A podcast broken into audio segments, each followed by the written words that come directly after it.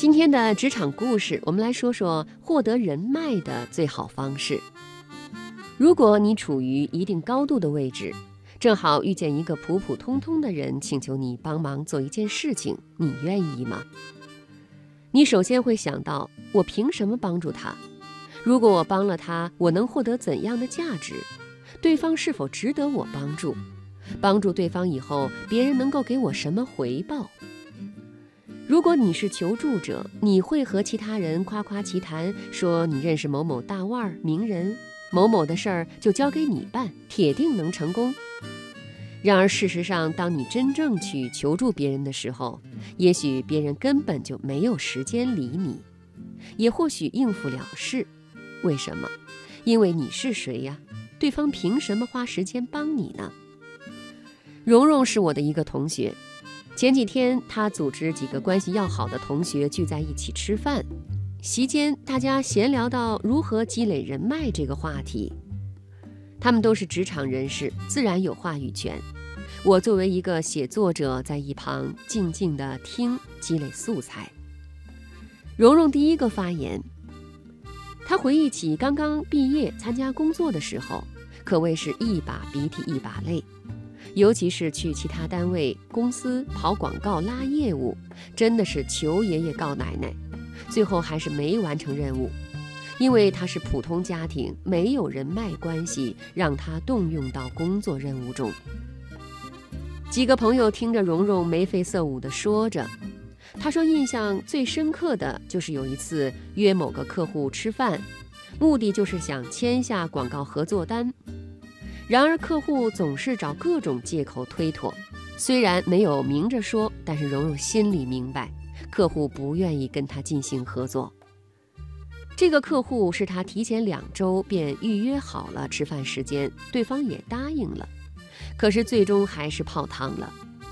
那天，蓉蓉一个人去吃饭，回家路上又下起了大雨，索性淋着雨回家。第二天到公司上班的时候，办公室里年轻同事不知道从哪儿得到的消息，拿蓉蓉既没完成任务又淋雨回家的事情开玩笑，让蓉蓉有些尴尬。那几天里，蓉蓉一直因为这件事情而郁闷。蓉蓉的同事李姑娘工作三年了，在公司里混得风生水起。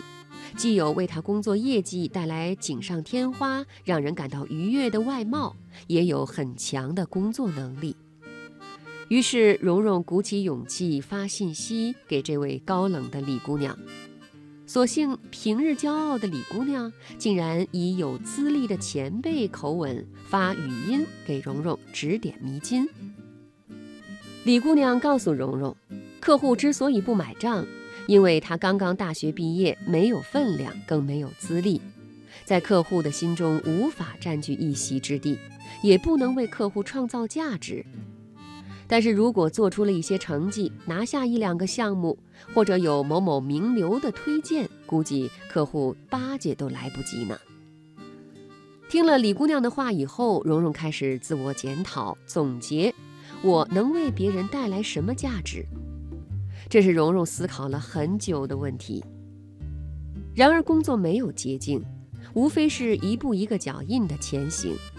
如果真的是要说有什么捷径可走的话，那便是放大自身的特长或者技能，以此来获取旁人的目光，吸引优秀人物的关注。经过这件事情之后，蓉蓉苦练内功。她明白，只有自己变成了有价值的人，也能为别人带来价值。自己身上有别人想要获取的东西，那么在职场中就能够如鱼得水了。蓉蓉说，有了那次出丑的经历，后来她就利用时间钻研 PPT 与文案策划功底，在默默无闻的时光里，一个人潜心学习，才有了现在的小小收获。优秀的人手握金银，那么肯定想找手握财宝的人资源互换，而不是手握石头的人。优秀的人之所以愿意与优秀的人资源互换，他们并不是看不起能力弱的人，而是这类人手上没有足够多的资源让他们得以利用。你想与优秀的人进行资源互换，首先得让自己的名字传到对方的耳朵里，拿到入场券。这就是现实生活里人脉的真相。